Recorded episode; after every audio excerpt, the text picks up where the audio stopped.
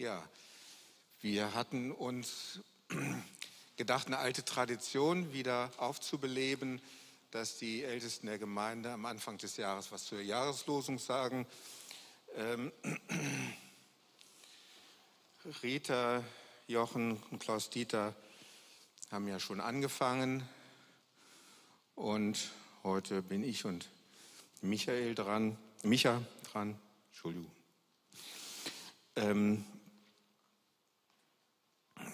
die Jahreslosung aus Apostelgeschichte 17, Vers 27b. Und doch ist er jedem Einzelnen von uns nicht fern. Ähm, Rita hat so ein bisschen die Hintergründe ähm, aufgedröselt. Überschrift dieses Kapitels 17 in Apostelgeschichte, das Evangelium kommt nach Europa. Und Paulus als Paulus auf dem Areopag vor philosophisch interessierten und neugierigen Menschen spricht, ähm, trägt er nicht dick auf. Hätte er ja machen können. Also, boah, auf dem Weg hierher, Wunder passiert im Gefängnis, äh, Türen aufgesprungen, Ketten abgefallen. Seht euch an, was von Gott das ist. Hat er nicht gemacht. Er hat sich ganz feinfühlig auf die Neugier und Sehnsucht dieser Menschen eingestellt, hat sich damit verbündet quasi. Und ähm, diese Sehnsucht hat Gott in uns hineingelegt, in einen jeden von uns. War auch eben in diesem Lied ähm, die Sehnsucht nach Frieden und die Sehnsucht nach Sinn, die Sehnsucht nach Gott und nach Vergebung. Jochen sagte letzten Sonntag, dass Gott die Botschaft, das war Gottes Anliegen, dass sie ganz einfach für jeden verständlich rüberkommt. Ähm, aber eine Botschaft kommt nur an, wenn der Hörer auf Empfang geschaltet hat. Das ist eine ganz wichtige Voraussetzung. Und dieses auf Empfang sein ist gegeben, wenn Sehnsucht da ist. Und diese Sehnsucht, das ist etwas, die betrifft ja jetzt nicht nur die Menschen dort in Athen, sondern auch uns hier heute. Diese Sehnsucht, die sollten wir alle kultivieren, uns erhalten die Sehnsucht, es gibt auch dieses Lied, es gibt noch mehr, die Sehnsucht nach mehr von Gott. Ich glaube, dass wir von der Schönheit und der Kraft und Weisheit Gottes erst ganz wenig kennen.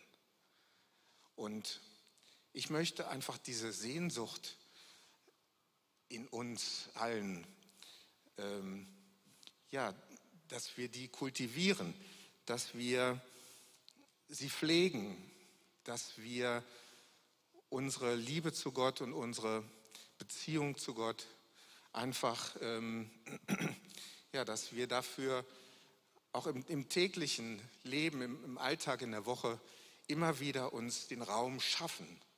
Das muss man ganz bewusst schaffen. Es gibt so viele Dinge, die sich immer dazwischen mogeln wollen, die angeblich wichtiger sind und hier schreien, aber deswegen ist es so wichtig, die, sich diese Zeit immer frei zu halten. Und auch darauf zu achten, gibt es etwas, was trennend sein könnte, was mich von Gott trennt und ähm, was sich da in meinen Gedanken reinschmuggelt und mich ablenkt, was ich so in den Vordergrund drängen will. Ähm, ich habe das auch so betont, als ich diesen Vers äh, gelesen habe. Und doch ist er ja jedem Einzelnen von uns nicht fern. Wenn wir überlegen, was will uns Gott damit sagen, dass er uns das als Jahreslosung gibt, könnte man auf den Gedanken kommen, vielleicht gibt es ja Zeiten in diesem Jahr, wo wir den, das Gefühl haben, er ist uns fern. Und Im Psalm 23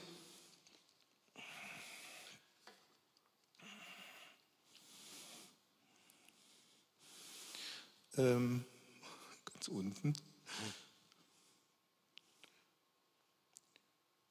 Und wenn ich wanderte durchs Tal des Todesschatten, also der Psalmist, der kennt das, der hat das erlebt. Es gibt viele ähm, Geschichten in der Bibel von Menschen, die die Ferne von Gott als quälend erlebt haben. Und ich habe hab das selbst auch erlebt, oder bin wahrscheinlich nicht der Einzige. Aber äh, ich möchte eine Geschichte erzählen.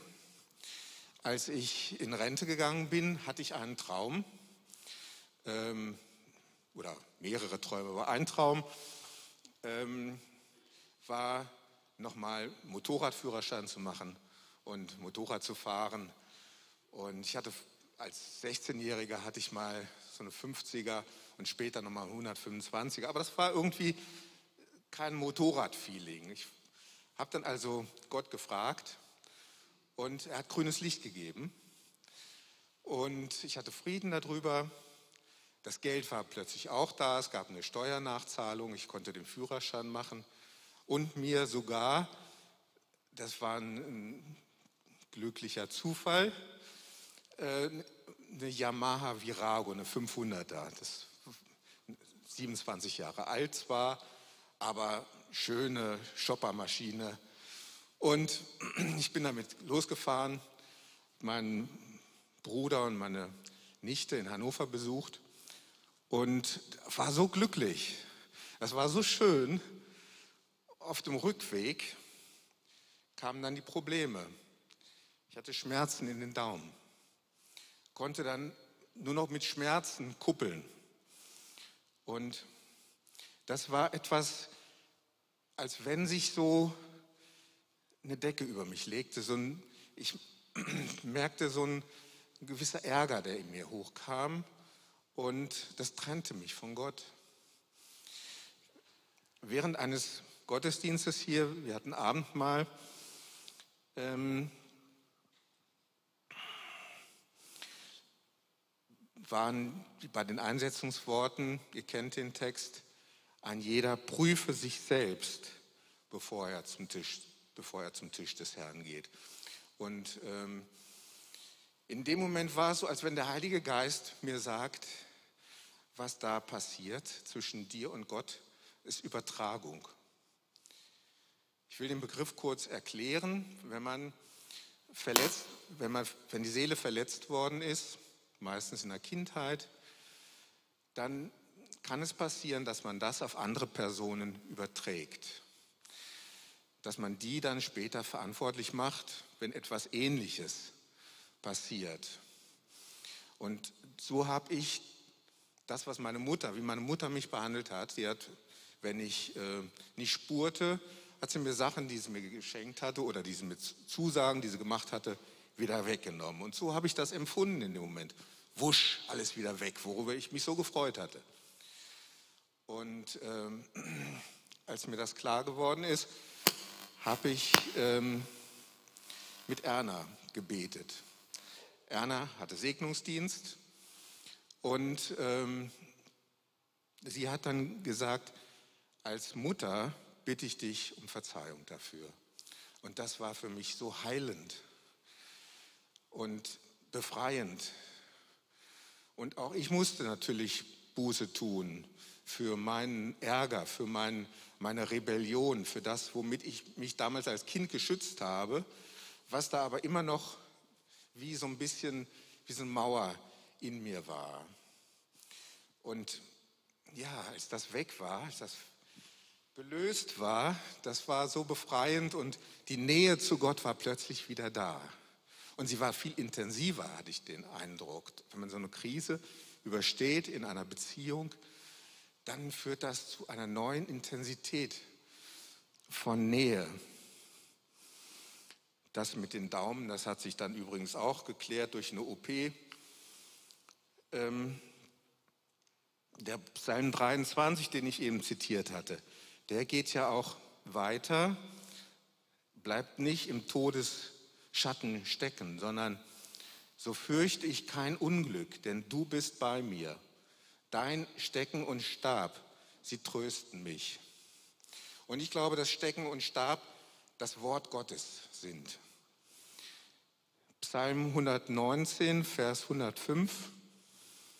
Dein Wort ist wie ein Licht in der Nacht. Trost, Hoffnung, Kraft, Orientierung durch das Wort. Es spricht in meine Seele, es berührt mich. Ich spüre, es ist ein lebendiges Wort. Das ist so stark, so schön, das zu erleben. Das ist jedes Mal wie eine Berührung von Gott. Ne, und das ist auch Nähe, in dem Moment zu spüren, das Wort Gott, hat Gott jetzt für mich wie ein Rema, wie ein ganz persönliches Wort gesandt und das erreicht mich. Und Epheser 6, Vers 17 sagt Paulus, und nehmt das Wort Gottes, das ist das Schwert, das uns der Heilige Geist gibt. Das heißt, ich muss ganz bewusst zugreifen. Ich muss das Wort für mich in Anspruch nehmen, mich darauf stellen. Und das Wort, ist, ich kann auch nur raten, es auswendig zu lernen oder zu singen. Oder auf jeden Fall sich aufzuschreiben, bei sich zu tragen. Oder ähm, dass man dieses Wort, das einen berührt hat, dass man ähm, das auch wertschätzt. Und die persönliche Geschichte mit Gott, dass man das integriert, was man erlebt hat, genauso wie Paulus und Silas das gemacht haben, als sie im Gefängnis waren.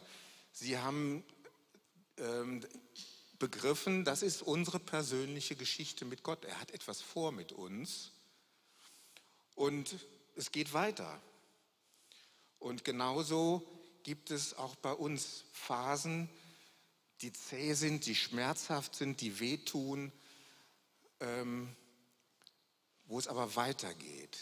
Das ist Gottes Geschichte mit uns, ähm, wo er das nutzt, um an uns zu arbeiten und die Beziehung zu uns zu stärken. Ähm, Es gibt so viele Worte, die auf uns einstürmen.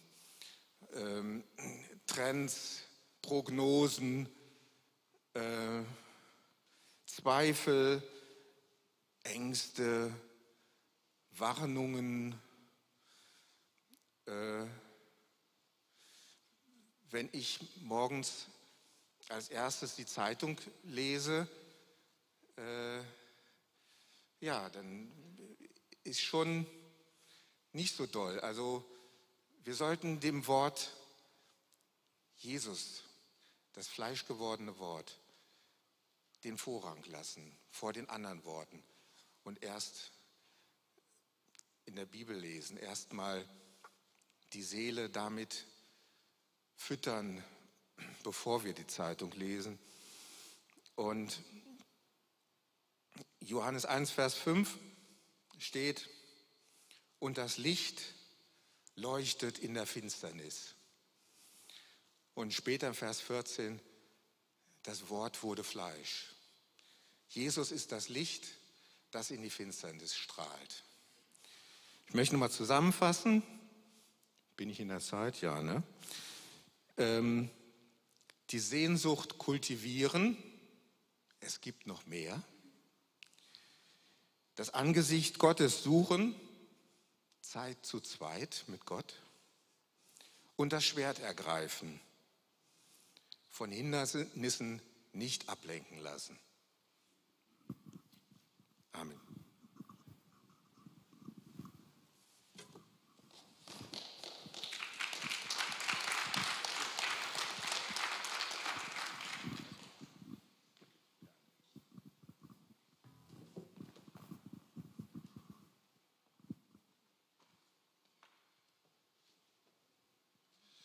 So. Chör.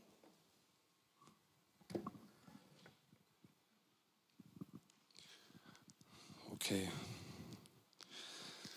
Ja, der Jürgen hat gerade so aus unserer Perspektive, glaube ich, ähm, äh, ist auf die Jahreslosung eingegangen. Ähm, ja, welche, welche Aufgaben wir haben, wo wir herausgefordert sind, auch auf Gott immer wieder neu zuzugehen, weil er seine Hand ja ausstreckt.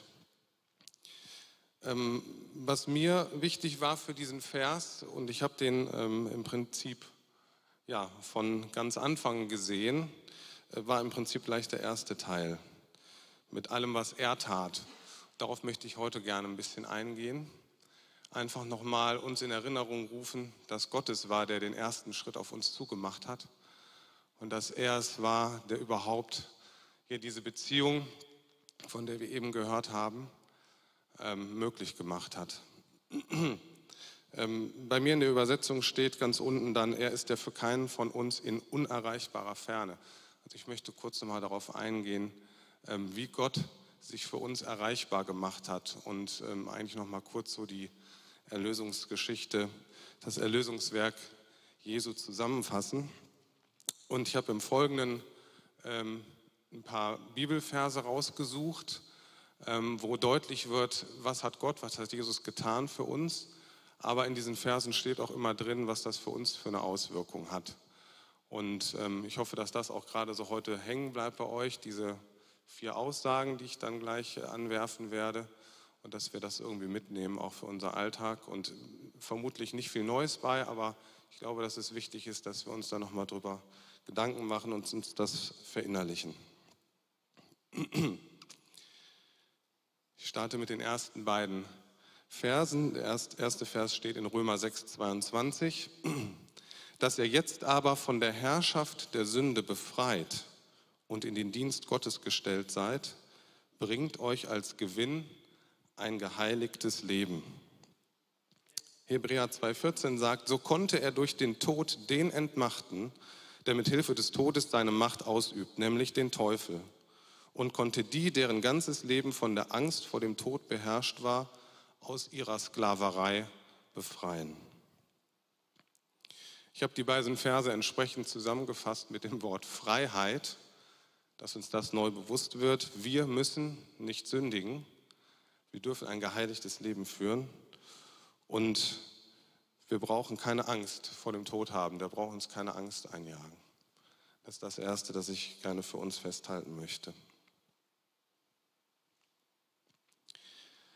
Zu den nächsten beiden Versen, Kolosser 2,14, den Schuldschein, der auf unseren Namen ausgestellt war und dessen Inhalt uns anklagte, hat er für nicht mehr gültig erklärt. Er hat ihn ans Kreuz genagelt und damit für immer beseitigt.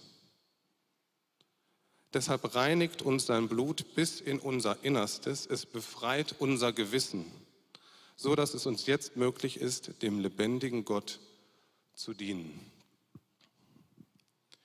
Das habe ich zusammengefasst unter dem Begriff oder Aussage reines Gewissen. Wir sind durch Jesu Werk von jeder Anklage frei. Wir dürfen vor Gott treten, wir dürfen Gott dienen.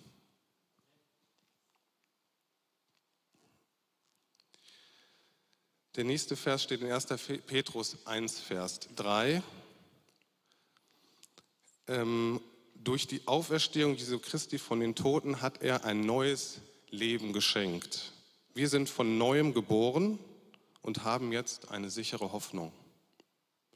Hebräer 9:15 sagt, mit seinem Tod hat er für die Übertretungen bezahlt, so dass jetzt alle, die Gott berufen hat, losgekauft sind und das ihnen zugesagte unvergängliche Erbe in Besitz nehmen können. Wir dürfen Hoffnung haben. Hoffnung haben, weil wir jetzt schon ein neues Leben empfangen haben und das uns Hoffnung gibt und Zuversicht gibt, dass wir zusammen mit Jesus Miterben sind, Miterben eines unvergänglichen Lebens. Wir dürfen Hoffnung haben. Und die letzten beiden Verse, der erste steht im Hebräer 10, 19. Wir haben jetzt also, liebe Geschwister, einen freien und ungehinderten Zugang zu Gottes Heiligtum. Jesus hat ihn durch sein Blut eröffnet.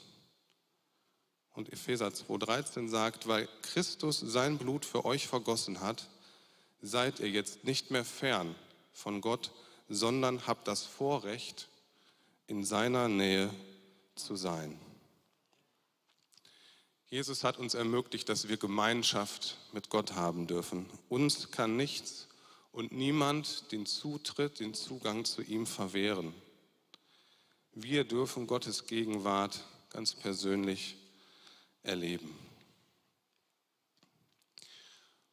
Und ja, da schließt sich im Prinzip auch so der Kreis wieder zu der, zu der Losung.